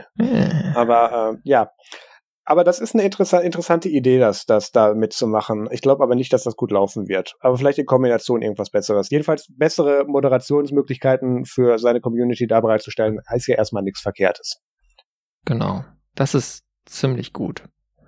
Ja. Also sind wir schon mal erstmal dafür und freuen uns, dass sie das äh, angehen. Und es ist auch gut, dass sie sich mal sowas wie ein Geschäftsmodell ausgedacht haben jetzt. Jenseits von Werbung, weil das ist halt wirklich sowas, was da seit äh, langer Zeit eigentlich fehlte. Ja, ich, ich will noch mal ganz kurz hervorheben, dass das Beste eigentlich daran, dass sie das jetzt einführen, ist, dass der, der Content bereits da ist, die Followerschaft und die Leute, die sie bespielen. Ja. Das sind alles bereits da. Das ist nicht äh, subscribe to my OnlyFans, dann musst du dich irgendwo anmelden. Das ist nicht irgendwo, keine Ahnung, Substack und oh Gott, das ist eine neue Plattform oder Patreon, dann muss ich da meine Bankdaten hinterlegen. Nee, du hast bereits die App, du nutzt sie, da ist bereits der Content, den du bereits konsumierst. Ähm, das, das macht in der Hinsicht absolut Sinn. Okay, ähm, dann kommen wir jetzt tatsächlich schon zum WTF der Woche. Jo. Und äh, Panasonic hat mal wieder was gecrowdfundet, äh, was, was, Peter mitgebracht total hat. Total harmloses. Ne? Wir hatten jetzt eben gerade schon eigentlich so ein What the fuck Thema. Aber äh, das hier ist jetzt was total harmloses. Das ist so ein kleines Ding. Sie nennen es eine Katze bei The Verge und eine furzende Katze und es spricht so ein bisschen japanisch. Sieht aus wie so ein Kreis, dem, dem man, also so ein, so ein bisschen wie so ein Staubsauger, dem man einen Schwanz dran gemacht hat, ein bisschen runder und so ein Strickpullover drauf gemacht hat. Und dann mhm. noch so kleine LED-Augen dran. Und es kann halt auch so ein bisschen sprechen. Nee, nee, nicht LED, LCD. LCD, ja, LCD, genau, LCD-Augen. Damit es dann auch so einen schön anzwinkern kann. Und es spricht natürlich dann, äh, wie sich das gehört, nur Japanisch. und hat äh, 360 äh, Dollar umgerechnet kostet. Und man muss natürlich dann natürlich äh, 10 Dollar im Monat noch dazu zahlen, damit man auch Software-Updates bekommt. Also da haben sie sich wirklich auch Gedanken gemacht, wie man das Produkt äh, langfristig äh, monetarisiert und wie man da die Sicherheit-Updates bezahlt. Das finde ich sehr vorbildlich. Uh, und dieses Nikobo ist auf jeden Fall ziemlich süß. Ich weiß nicht, zeigst du es gerade vielleicht? Ich habe es eingeblendet, ja, ja. ja. Prima. Also ich, ich finde es cool. Ich möchte mehr davon ich fände es gut, wenn sowas halt dann auch noch was könnte, wie zum Beispiel Staubsaugen. Äh, das wäre halt praktisch. Ja, also einfach den, den Staubsaugerroboter ähm, ein bisschen anreichern um emotionale Intelligenz. Und äh, dann kann man da auch eine ganz andere Beziehung zu aufbauen. Dann ist das auch nicht so das Ding, was nur rumfährt und nervt. Gerade wenn man die ganze Zeit zu Hause ist wegen Homeoffice, kann man ja ist ja schwierig. Muss man das Ding ja irgendwie timen, wenn man mal einkaufen geht und dann hoffen, dass es fertig ist mit der Wohnung, wenn man wiederkommt. Ähm, du könntest das aber auch einfach mit einem vorhandenen Produkt kombinieren. Du stellst das auf deinen Staubsaugerroboter drauf und dann fährt die furzende Katze halt durchs Wohnzimmer. ja, okay. Okay. Ich dachte, nee, so als, als Mehrzeit, äh, weißt du, das ist, mal ist es die Katze und mal ist es ein Staubsaugerroboter. Ja. It's a pet. It's a phone. It's a pet phone. Ah, ja. Ähm, dann haben wir tatsächlich nach vielen Wochen mal wieder ein Event, was stattfindet. Mhm. Und zwar ist das äh, demnächst am dem Wochenende, was in der Mitte des Märzes ist, sind am 13. und 14.3. die Chemnitzer Linux-Tage. Und diesmal müsst ihr noch nicht mal nach Chemnitz fahren dazu, weil das findet einfach in diesem Internet statt. Das heißt, äh, ihr müsst kein Hotel buchen, ihr braucht kein Zugticket oder irgendwie so einen anderen fahrbaren Untersatz. Ähm, und das Programm ist jetzt da, könnt ihr euch mal anschauen sind ein paar Sachen dabei. Ich habe jetzt spontan äh, nicht gleich so was gefunden, wo ich sagen muss, das muss ich jetzt unbedingt sehen. Aber zum Beispiel wird eine neue Version von Knoppix vorgestellt. Das ist immer mal Jedes ganz lustig. Jahr. Dann ähm, gibt es einen Talk zu Bare Metal Programme auf Armboards. Eine gute Idee.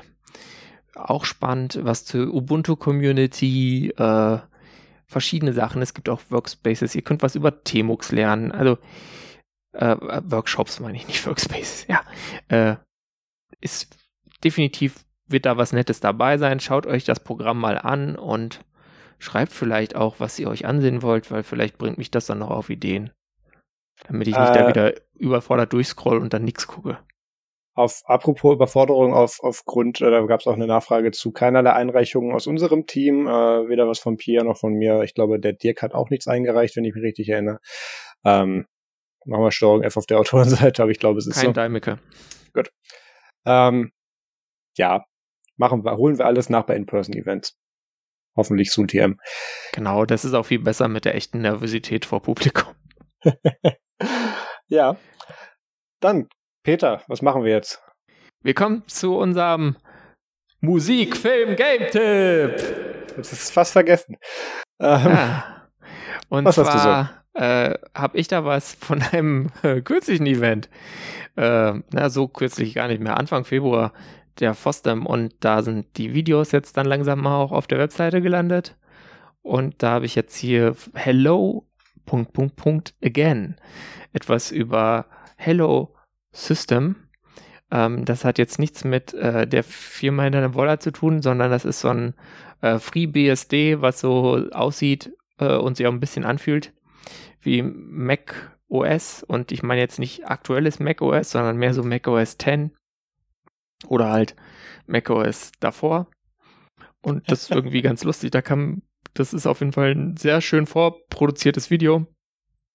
Äh, dahinter steht ähm, jetzt als Speaker äh, jemand, der heißt Simon Peter und kommt auch aus Deutschland und ich glaube, der ist sonst, kennt man den äh, von diesen App-Images für Linux.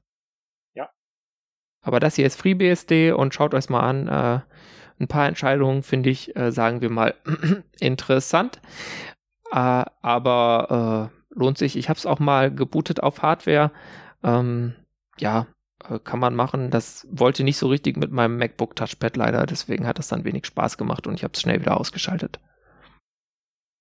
Aber das ist sowas, was man sich anschauen kann. Und dann habe ich noch was, äh, auch nur was Technisches. Ich bin wirklich äh, zu nicht viel gekommen äh, außer weiter Borgen gucken. Und zwar habe ich hier Risk 5, The Next 10 Years, äh, ein äh, Talk von jemand, der da sehr involviert ist, und zwar Kristen Asanovic.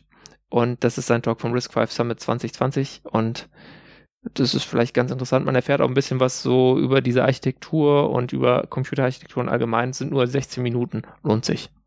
Marius, du hast tatsächlich äh, richtige Serien geguckt, sehe ich da. Äh, ja, doch, durchaus. Ähm, ich habe, äh, nee, habe ich nicht.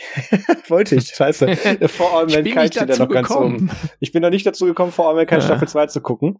Und ich habe auch keine großartige Berichterstattung darüber gehört bisher. Ähm, was jetzt nicht zwingend gut ist nach der ersten Staffel, weil da wurde die mehr gehypt. Mal gucken, vielleicht komme ich dazu. Erzähle ich nächste Woche was zu. Ähm, dann würde ich an dieser Stelle gerne nochmal die äh, Nerds zum Extra Folge 41 zu Passwort und E-Mail-Sicherheit empfehlen. Äh, die ich mit dem Pierre aufgenommen habe. Äh, die ist auf dem Nerd zum Extra Podcast Feed äh, zu hören. Wer da noch nicht abonniert hat, der sollte da mal in die Folge reingucken. Ähm, dann äh, habe ich äh, alte Technik geguckt. Ein Haus in den 50er Jahren. Ähm, was jetzt ein voll, wie hieß es? Äh, die All Electric äh, Westinghouse. Ja. Genau, wo dann so Bügeleisen und smarte Sachen und so weiter da schon drin ist und das Licht geht automatisch an und Appliances, die sich irgendwie aus den Wänden zusammendrehen und so. Ja. Super geil. Alles im Stil der 50er Jahren und dann irgendwie, da wird man dann von einer äh, typischen äh, stilisierten 50er Jahre Hausfrau dann äh, durch dieses Narrativ geführt. Super interessant. Ähm, ich vor allem, halt, wie wenig wir davon heute haben. Ja, wie wenig wir davon ha heute haben und wie viel wir davon mit dem Smart Home einfach nochmal neu wiedererfunden haben. Ja. Äh, und ähm, ja, also das Mobiliar fand ich super interessant. Ich habe es mir auch ein bisschen angesehen und ich fand es voll schade. Ich dachte dann so währenddessen, ha, wäre doch cool, wenn man in den 1870er Jahren schon äh, Filmtechnik gehabt hätte. So richtig in funktionierend, dann hätte vielleicht jemand so einen Spot aufnehmen können für das All-Steam-Haus, wo dann alles mit Dampf funktioniert. ja, äh, das, das Tolle ist aber, dass sie das wirklich nochmal nachkoloriert haben und so. Das, das müsst ihr euch mal angucken. Link dazu ist in den Show Notes. Dann äh, etwas, was ich, äh, was mir der YouTube-Algorithmus mal so vorgesetzt hat, von dem ich irgendwie in den letzten Tagen nicht wegkomme. Ähm, QI. Äh, eine äh, britische Fernsehserie, die man, glaube ich, am ehesten mit Genial daneben aus Deutschland vergleichen kann. Ähm, also das ist eine Art Quizshow, ähm, aber weniger strikt im Sinne von, du kriegst jetzt die Frage und musst jetzt direkt antworten und wer der Erste ist, gewinnt. Du hast da auch Buzzer, aber die sind mehr so nebensächlich. Du hast da dann äh, einen Moderator da vorne und hast dann da immer irgendwelche Comedians drumherum sitzen, die sich da möglichst witzig die Antwort geben. Das ist aber alles mehr so locker gehalten. Das, das ist ganz interessant. Das hat irgendwie für irgendwie 13 Jahre Stephen Fry moderiert und äh, wurde dann von Sandy Toxvig übernommen. Ähm, die sich ja an Garstigkeiten in nichts nachstehen, äh, ist, ist super. Also das, das macht schon Spaß. Und dann ist da auch immer, ich glaube, wie heißt der? Ich glaube, Alan Davis ist da immer mit dabei, ist auch ein britischer Comedian. Alan Davis, meine ich ihn. Äh, Alan Lee Davis war so ein American Mass Murderer. Nee, den meine ich nicht. ähm, Vielleicht auch der. Der ist nicht dabei, glaube ich. Alan, da Alan Davis, doch richtig mit einem L. Okay.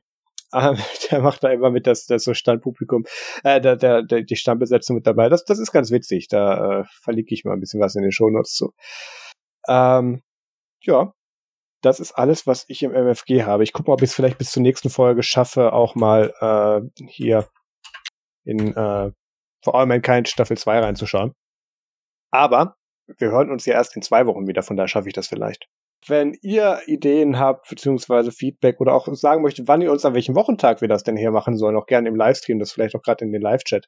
Ähm, wir überdenken gerade, ob wir das weiterhin am Montag machen werden, weil äh, wir stellen jetzt ja wieder auch zweiwöchentlich um. Ich weiß nicht, ob ich es am Anfang erzählt habe. Ähm, Erwähnten wir es schon? Ich weiß nicht, ob es in der Pre-Show oder schon in der Folge war. Ist egal. Wir machen das Ganze jetzt wieder zweiwöchentlich.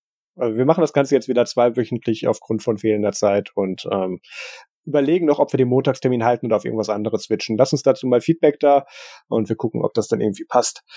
Dann machen wir jetzt noch ein bisschen Aftershow. Peter darf noch ein bisschen renten und wir bedanken uns fürs Zuschauen. Wir haben ein ganz kleines bisschen überzogen, ähm, aber dadurch, dass wir jetzt dann wieder zwei Wochen erst äh, wieder erscheinen, glaube ich, geht das, oder? Ich glaube, das geht. Okay. Dann vielen lieben Dank fürs Zuhören. Macht's gut und bis zum nächsten Mal. Tschüss. Habt Spaß am Gerät und tragt eine Maske. Und nutzt Matrix. Und nutzt Matrix, ja. ja. Sowieso. Vielleicht auch mal XMPP, was weiß ich. Macht's nee, gut halt. Irgendwann ist gut. Also, ja. Tschüss.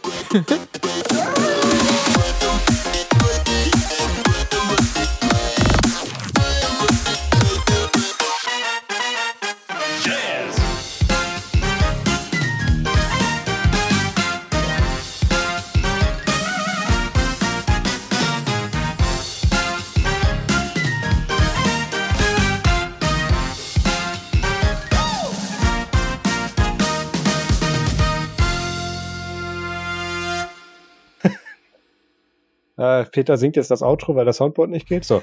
Job, job, job, job. Ich weiß nicht, wie es geht. Offensichtlich. Fideralala, okay. fideralala, fideralala. Der Dukan, der Dukan, der Dukan.